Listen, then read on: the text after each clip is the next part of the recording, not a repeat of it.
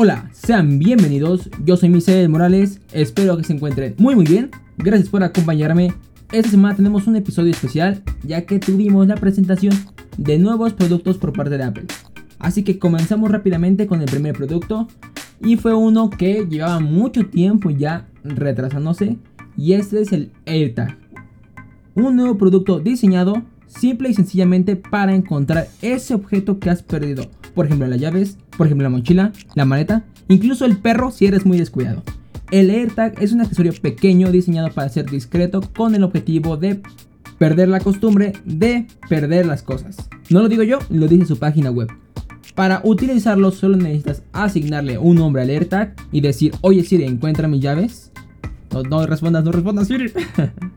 o simplemente desde la aplicación encontrar y mostrar en tu teléfono dónde se encuentra tu objeto. Además, también puedes emitir sonido para que sea más fácil de encontrar. Básicamente eso es lo más importante.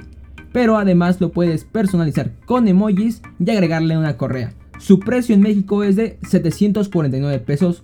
O también hay un paquete con 4 piezas por 2500 pesos. En ese te estarías ahorrando casi 500 pesos.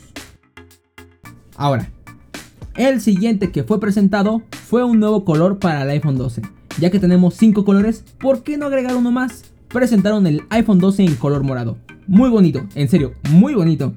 Pero lo que sigue se pondrá mucho mejor. Que por cierto, se me está olvidando hacer la conversión de los AirTag. Oye Siri, ¿cuánto es 749 pesos en dólares? 749 pesos equivale a 37 dólares estadounidenses y 68 centavos, según Yahoo Finanzas. Bueno, esa es la idea más o menos. Y para el paquete, oye Siri, ¿cuánto es 2.500 pesos mexicanos en dólares?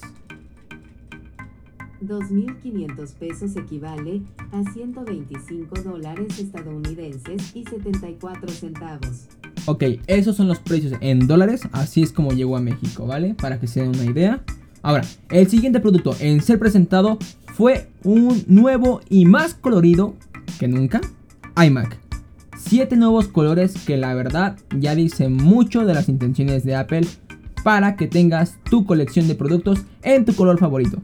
Pero el color no es el cambio más importante ni de cerca, aunque sí llama la atención. Bastante positivo, por cierto. Hay otro aspecto estético que cambió, y es que físicamente es muy delgada, concretamente 11.5 milímetros con un diseño muy parecido al de un iPad Pro con el Magic Keyboard puesto. Honestamente es muy bello y no solo en eso se parece al iPad Pro, pero de eso hablaremos más adelante. Este nuevo Mac integra el chip M1 que presentaron el año pasado y parece que aún les genera mucha confianza o incluso más como para ponerlo en su Mac. Y de hecho es gracias a este chip que integra los gráficos y la memoria RAM en un solo lugar logrando disminuir considerablemente el tamaño que tenemos en este Mac tan fino. También hay que mencionar que en la parte trasera contamos con cuatro puertos Thunderbolt, no sé si así se pronuncia, para tener una gran velocidad de transferencia. Un cable de corriente que se conecta fácil y rápido porque se conecta magnéticamente, ¿vale? En el frontal contamos con una pantalla de 24 pulgadas, con una tecnología de retina 4.5K. La verdad es que luce muy bien, debe tener una densidad de píxeles muy buena para su tamaño de pantalla. En la parte superior tiene una cámara que parece dar un gran paso adelante con una resolución 1080 y con bastante angular.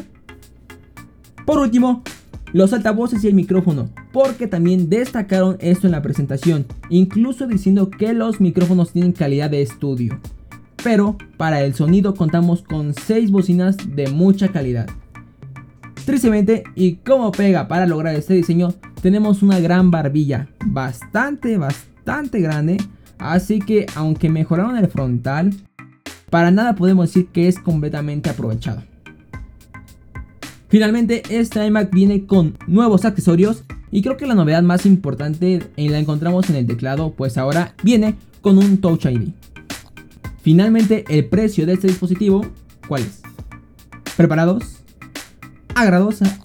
A México, la versión más económica llega a un precio de 33.500 pesos. A ver a mi asistente. Oye Siri, ¿cuánto es 33.500 pesos en dólares? 33.500 pesos equivale a 1.685 dólares estadounidenses y 60 centavos. 1.685 dólares. Así que es un precio bastante elevado.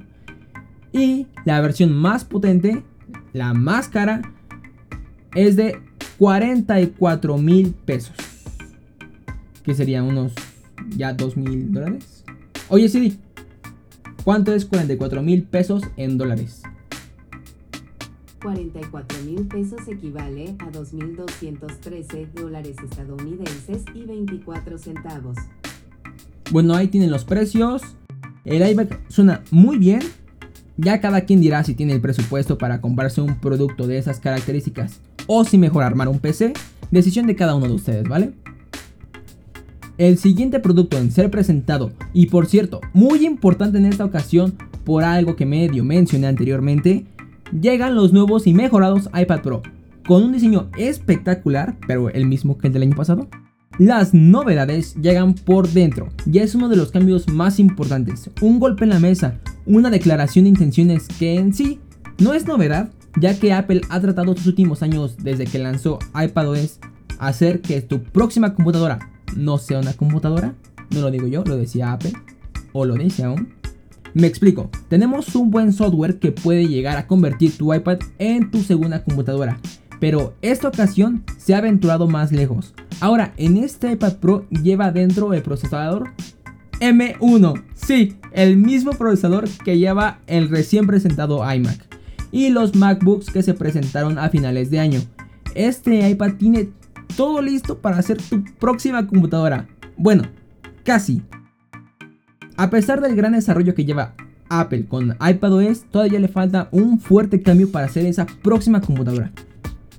Cambio que veo cada vez más cerca, ya que la futura conferencia de Apple para desarrolladores se llevará a cabo a principios de junio, donde se presentará todo su nuevo software, entre estos iPadOS 15, si es 15, ¿no? Donde espero que tenga cambios importantes no solo estéticos, sino de compatibilidad con más aplicaciones llevar básicamente las apps del Mac a este nuevo iPad y así poder afirmar que tu próxima computadora no es una computadora. En fin, luego de tanta emoción, este procesador, según los datos que nos ha dado Apple en su página web, esos iPad Pro tienen una CPU 50% más rápida que la generación anterior y los gráficos ahora son 40% más rápidos. Suena impresionante y es que en realidad lo es, es impresionante. Yo lo creo por este cambio tan importante en procesador. Y bueno, como dije, los cambios son por dentro, pero además de la potencia hay otro cambio que notarás. Ojo, esta especificación que voy a dar es del modelo del iPad Pro de 12.7, perdón, 12.9 pulgadas. Hay un modelo de 11 pulgadas, pero ese lo vamos a separar tantito. El cambio lo encontramos en la pantalla. No sé si se nota demasiado, pero el cambio es importante a nivel de tecnología. Ahora, este iPad cuenta con una pantalla Liquid Retina XDR. Usa otra tecnología llamada Mini LED que son 120 veces más pequeños que los de la generación anterior. Ahora contamos con 10.000 de estos LED, ojo que son bastantes. Esta pantalla es perfecta para la edición de fotografía, de video, de dibujo, en pocas palabras para un creador de contenido que tenga mucho dinero, claro. Esos son los dos cambios más importantes de este equipo. Y eso es todo lo que ha presentado Apple. Uy, se me olvidó darte los precios de estos nuevos iPad. Para el modelo de 11 pulgadas partimos de los 21 mil pesos mexicanos.